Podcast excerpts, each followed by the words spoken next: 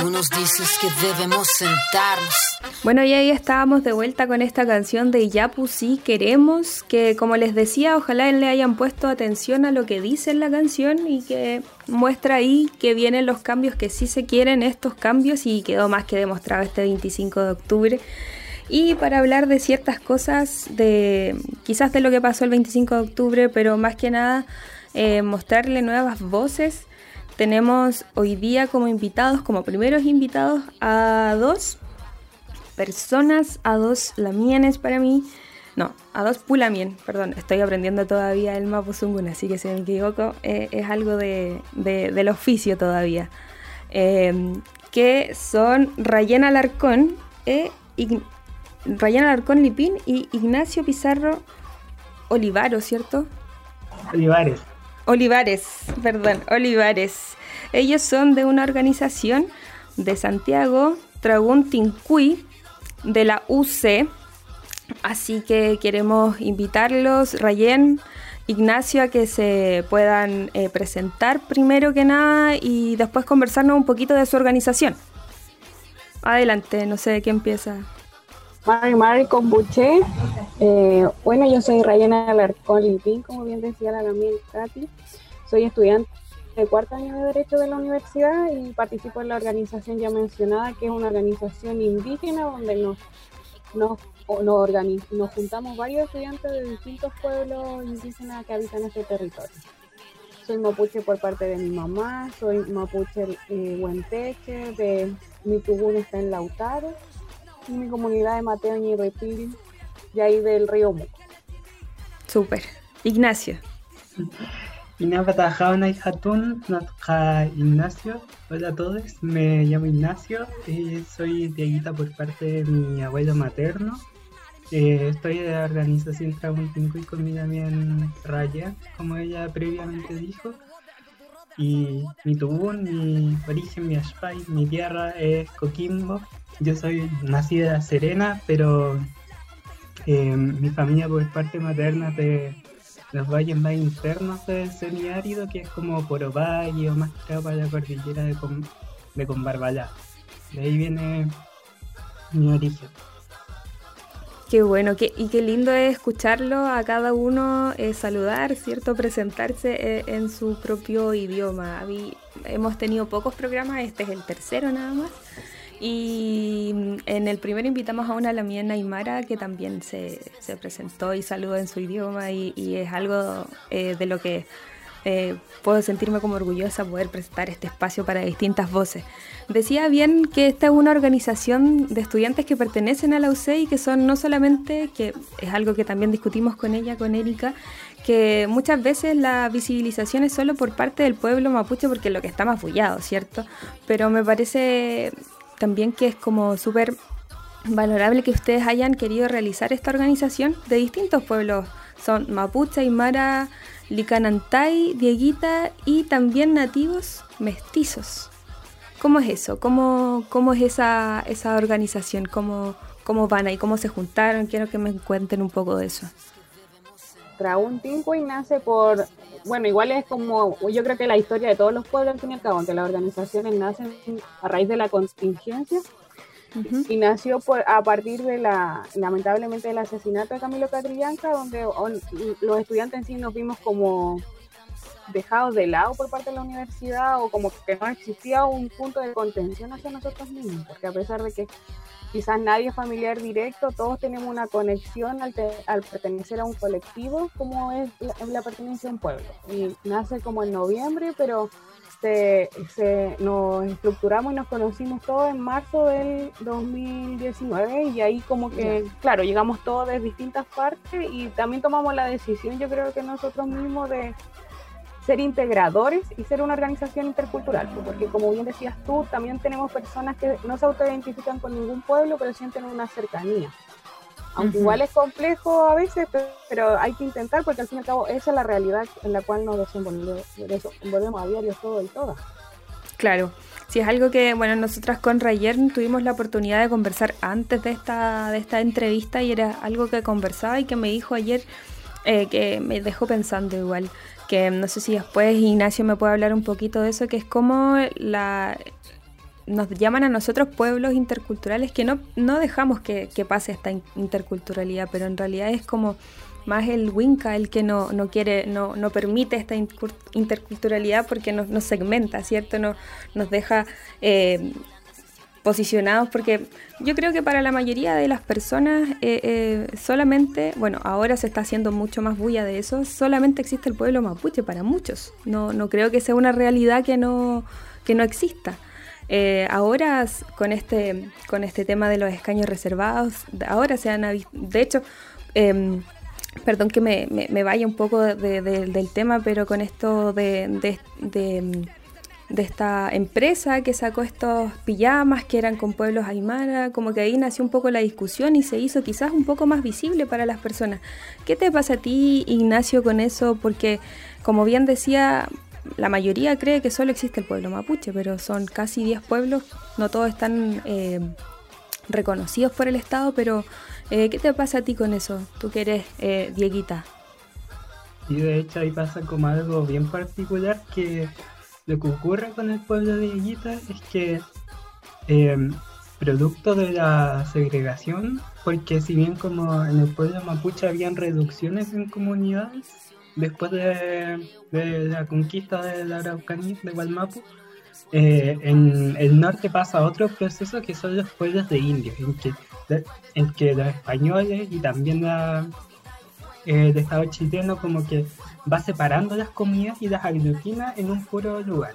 Entonces los pueblos de indios son como donde juntan a las parcialidades Coya, Quechua, Aymara y al final como que todas esas personas como que quedan juntas pero al mismo tiempo bajo el yugo español o colonial. Entonces eh, ahí se generan otras como dificultades que son que se logra como perder, por así decirlo, de identidad más rápido. Entonces lo que pasa principalmente con el pueblo de es que incluso mucho mucha gente de otros pueblos también dice, oigan, pero si ustedes no existen, ustedes como que desaparecieron, siendo que igual hay como reductos eh, propios principalmente del, semiárido de Vallenar, de Huasco, pero vienen en comunidades más, eh, más apartadas y más pequeñas. Por ejemplo, en Huasco Alto, que fue donde hubo el problema con la minera Barrick, ahí como que se podría decir que incluso gracias a ese proceso se logró como reivindicar la identidad de Aguita como algo contestatario. Y que no queríamos que la tierra y las aguas fuesen propiedad de esa minera. Entonces ahí igual pasa un proceso bien distinto que algunos como académicos lo llaman la etnogénesis, que es cuando después de ese evento como que explota la población de Aguita, de autorreconocerse. Y sin embargo, si bien como que hay una explosión exponencial de la cantidad de personas, eh, como que se piensa incluso como, ay no, pero si están todos muertos y ahora son hartos, como que no recuperan, no tienen ningún saber como ancestral y no es así, hay muchas cosas que se mantienen aún, pero sí, que se, para poder sobrevivir en la situación y en el contexto del pueblo de indios, lo que se hacía era como encubrirlos, como por ejemplo los paseos a las vírgenes, como la Virgen de la Tirana y de Andacoyo, en los, en los bailes chinos, o por ejemplo en, las medicinas de las hierbas y otras cosas. Entonces ahí como que igual pasa también que al ser ligada mucho a lo matriarcal, a al rol que ocupa la mujer, como eso igual queda como también segregado y también se mantiene como en un mundo más privado, por así decirlo. En que los saberes son las cocinas, cómo se antiguaron, muchas otras cosas que tal vez como que como que pasan más piola. Claro, Qué interesante, qué interesante aparte como ustedes siendo jóvenes, que muchas veces, y es algo que yo decía al inicio del programa, que muchas veces o por mucho tiempo nos hicieron creer que nosotros los jóvenes no teníamos que decir, no estábamos ni ahí muchas veces, o que esto no prendió, cabros, no, esto no prendió. Muchas veces nos dijeron eso, pero organizaciones así como la de ustedes, que me imagino que fue desde su propia necesidad, de, como comentaba Rayen, desde, desde este, este hecho terrible que sucedió nace para poder acompañarse y ser comunidad entre ustedes mismos. Eh, y es algo que creo yo que estamos todos llamados a hacer en cierto sentido las personas que pertenecemos a distintos pueblos originarios y me parece fantástico que asimismo se junten estos mismos pueblos originarios y no se segreguen por sí solos. Así que en, ahora los quiero invitar a, un a, una nueva canción para que en la próxima, em, en los próximos minutos nos sigan escuchando. Eh, estamos conversando con Rayén e Ignacio de Tragún eh, Tincuy, una organización de la, de la UC, para que puedan conocer un poco más de ellos, cuáles eh, qué es lo que quieren lograr, qué quieren seguir, eh, cuáles son sus próximos pasos quizás. Pero por ahora los dejo invitados a que escuchen Hijos de la Tierra de los Jaivas y recuerden que nos pueden escuchar todos los martes a las 3 de la tarde. nos dices que debemos sentarnos. Bueno, y ahí estábamos con esta canción de los Jaivas eh, hijos de la tierra que nos llama a que todos somos hijos de, esta, de este territorio, de este lugar del mundo. Y qué buen tema para esta organización con la que ya veníamos conversando. Estamos con Rayén e Ignacio de eh, Tragún una organización de la UC. Eh, que una de las cosas más destacables y, de lo que más me gustó de su organización es que no es solamente de un pueblo originario, sino que de todos los pueblos originarios eh, que, hayan querido pertenecer a esta organización, ¿cierto? Y además de nativos mestizos. O sea, diversidad por todos lados. Y algo que estábamos conversando con ellos antes de, ingresar a esta nueva parte de este podcast, recuerde que ustedes nos están escuchando por aerradio.cl, que el día martes escuchan este programa completito, eh, pero también lo pueden escuchar después por el podcast que se sube. Y esta es la primera parte del podcast y estábamos conversando con ellos de los escaños reservados, de, después de este gran em, cambio que se hizo ahora con el 25O, de esta noticia, de esta, de esta discusión que se planteó em, por el plebiscito. Queremos hablar un poquito y que nos expliquen quizás eh, el tema de los escaños reservados para las personas que no entienden mucho y que quieren saber qué significa, qué, qué quiere decir Em, más o menos eso. si nos pueden explicar, Rayer o Ignacio, no sé quién quiere. Rayer.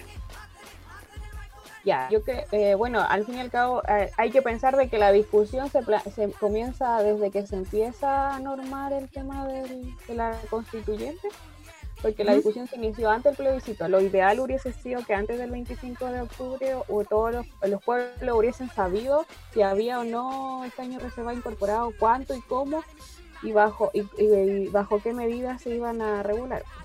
Bueno, yo creo que retomándonos por qué los escaños, porque hay discusión sobre escaños reservados, también tenemos que hacer mención a que a partir del, del, de la revuelta social o estallido social, como se le denomina, hay que pensar de que las protestas no vimos banderas chilenas flameando, sino fue la bueno muchos mucha, muchos eh, carteles alusivos a la lucha de resistencia que llevan los pueblos indígenas a través de todos estos años.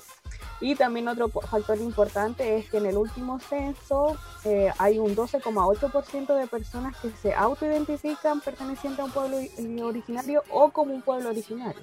al fin y al cabo hay un sustento demográfico y como social de que hay una, una existencia, viven y en cierta forma deberíamos tener una participación activa dentro de la constituyente. Y por el otro lado, ¿qué escaño reservado? Porque muchas personas dicen, pero si estamos en un Estado democrático, que vayan los pueblos y elijan a sus representantes por las medidas normales, por ejemplo, dentro de todas las postulaciones que se presenten candidatos indígenas. Pero el problema está en que estructuralmente hemos sido no tenemos muchos derechos políticos, ni tampoco nos organizamos, ni nuestro voto es tan significante para identificarnos. Entonces, hay, un, hay lo que se llama las acciones positivas, que antiguamente se llamaba discriminación positiva. Entonces, los estados tienen el deber de promover políticas en los cuales beneficie a los, a los estamentos dentro de la sociedad que han sido vulnerados políticamente eh, como sistemáticamente, como que muchos de los años han sido dejados fuera de la discusión. Entonces, cuando se junta todo esto, vemos que hay un por qué debería haber escaños reservados. Y se está votando actualmente en el Congreso. Bueno, no sé, estamos grabando antes, no sabemos si van, a salir o no. Claro. pero la idea es que dentro de los 155 constituyentes hayan cupos asegurados para la representación de los pueblos y también hay que entender que cada pueblo tiene identidades y problemáticas propias en su territorio. Por eso también es importante que los escaños respeten la autonomía de los 10 pueblos reconocidos por la ley indígena actualmente, porque no serían como todos los pueblos preexistentes, pero daría una democracia dentro de los indígenas, pues, porque como tú bien decías, no somos solo el pueblo mapuche el que está presente en el territorio o tiene problemas o está reclamando cosas, sino son distintos pueblos en el norte, en el extremo sur también. Entonces tenemos que entender eso.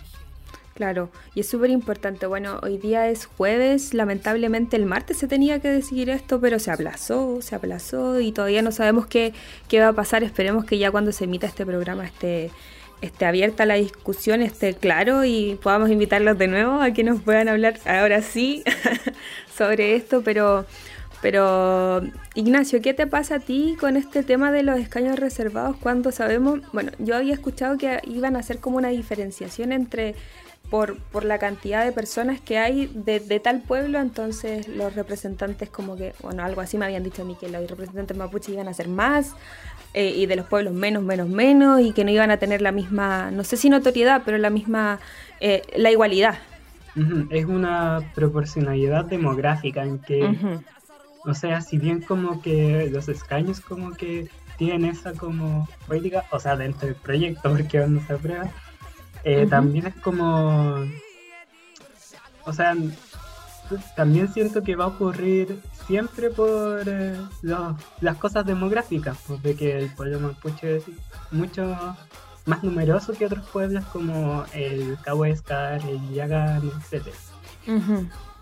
y, y se están organizando de alguna forma, ¿sabes tú? Si hay organizaciones que están haciéndose presentes, me imagino que sí.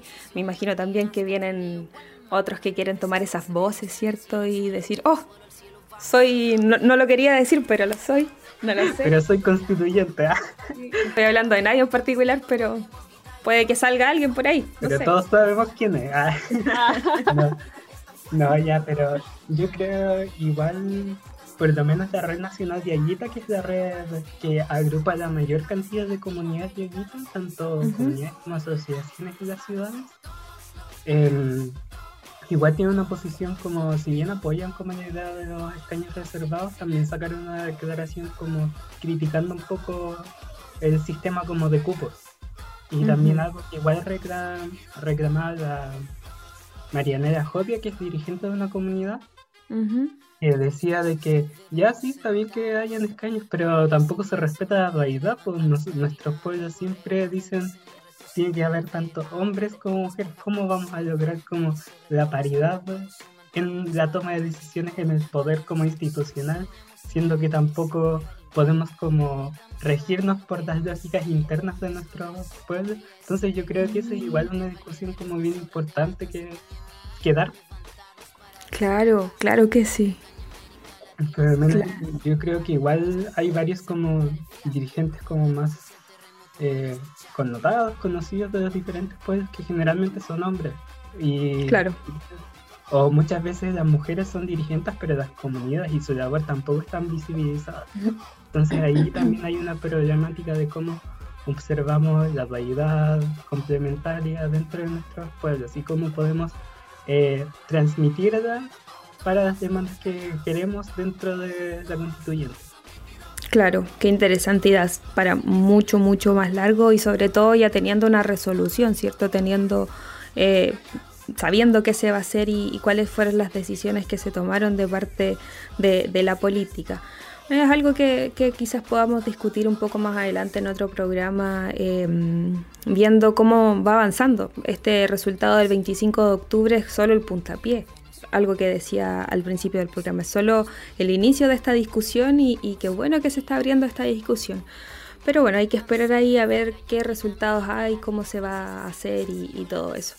Ahora quiero que nos hablen un poquito en estos minutos que nos quedan de su organización. Quiero que sea que, que, dejarles el micrófono abierto, ¿cierto? Para que puedan invitar a las personas a que los conozcan, a que den sus redes sociales, a que nos cuenten más o menos qué quieren qué quieren lograr, si hay alguna, alguna, no sé, algún conversatorio que tengan abierto a la comunidad o cualquier cosa que quieran compartir en estos minutos.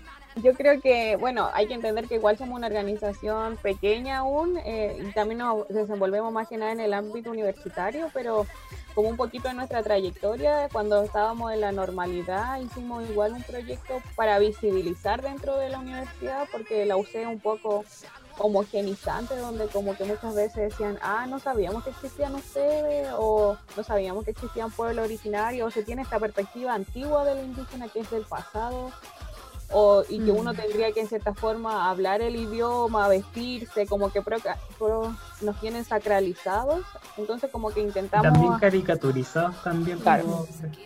No lo quería decir de esa forma, pero tiene toda la razón. Pero es la verdad.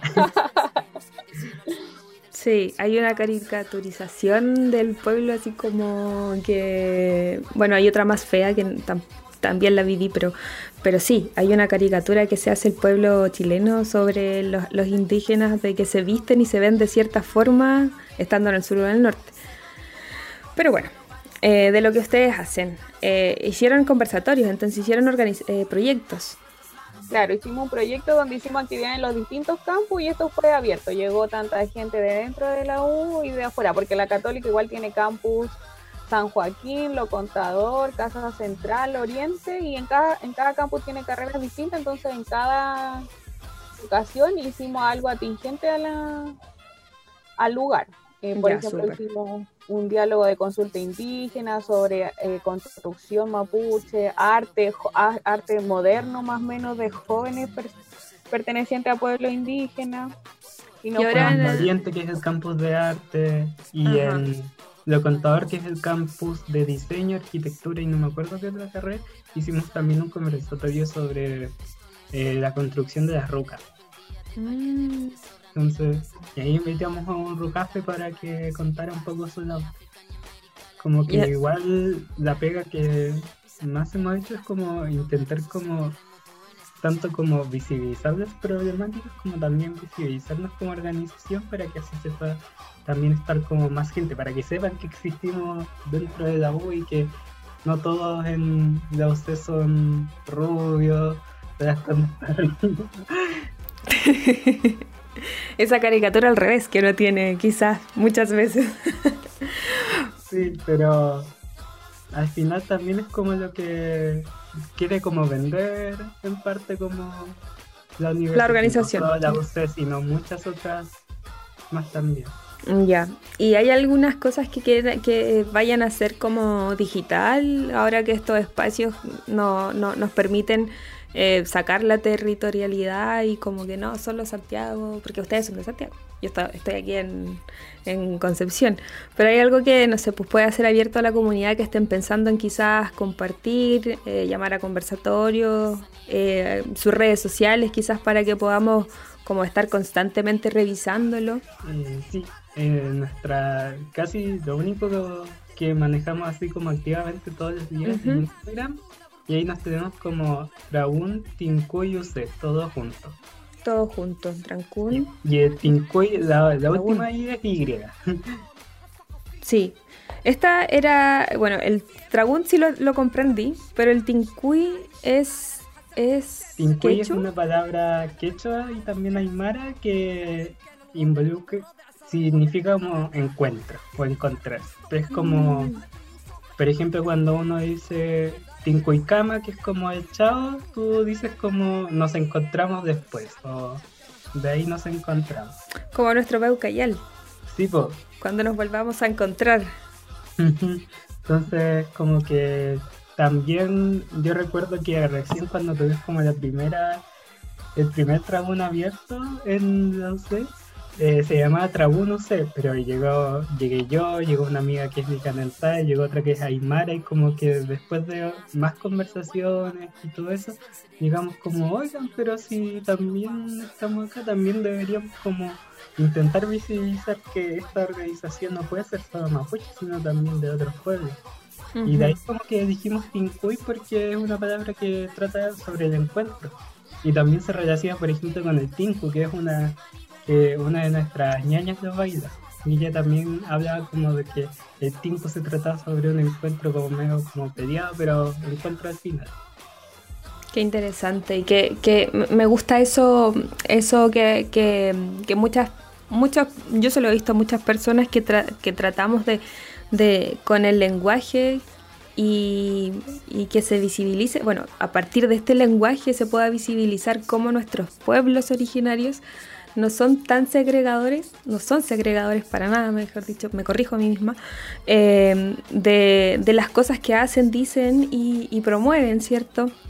que es algo que se ve claramente que en su organización están, están promoviendo, ¿cierto? Esta, esta diversidad de pueblos, de comunicaciones, que de repente es un poco complejo eh, llegar a un, a un, hasta para nosotros, no sé, pues en la casa, así como que almorzamos hoy día. No, no, hay pelea hasta para eso, entonces eh, me parece súper bueno, súper interesante que que ustedes solo se hayan podido organizar en primer lugar y después se hayan podido tomar la determinación de, abrirse a, todos los pueblos originarios presentes ahí en, en, esa casa de estudio. Así que eh, yo de mi parte los felicito frente en Mañana a los dos por acompañarme el día de hoy en esta, en esta mm, en esta mm, entrevista, ¿cierto? Así que muchísimas gracias por, por, querer estar, por querer participar, quizás dejar la invitación abierta que en otra oportunidad nos podamos encontrar.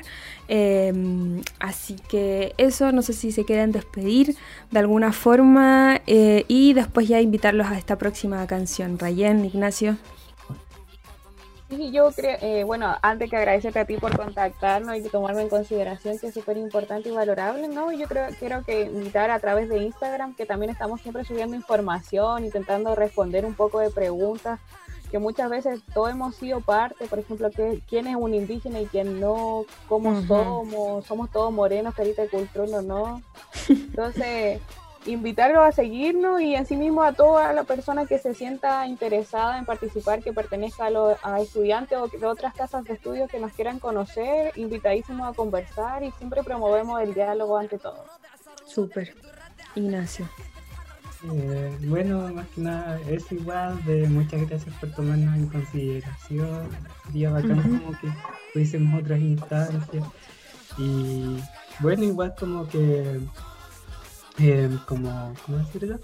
De que también como estas relaciones como de hablarse, conversar, siempre han existido en nuestros pueblos, siempre hemos sido interculturales y eso sea de donde yo vengo, en que en un valle es era una comunidad viejita, en el siguiente era una quecha y en el siguiente incluso hay como eh, como indumentarias mapuche encontradas en Vallenar, que eso es como que uno igual tiene que abrirse ese pensamiento recordando cómo eran las memorias ancestrales.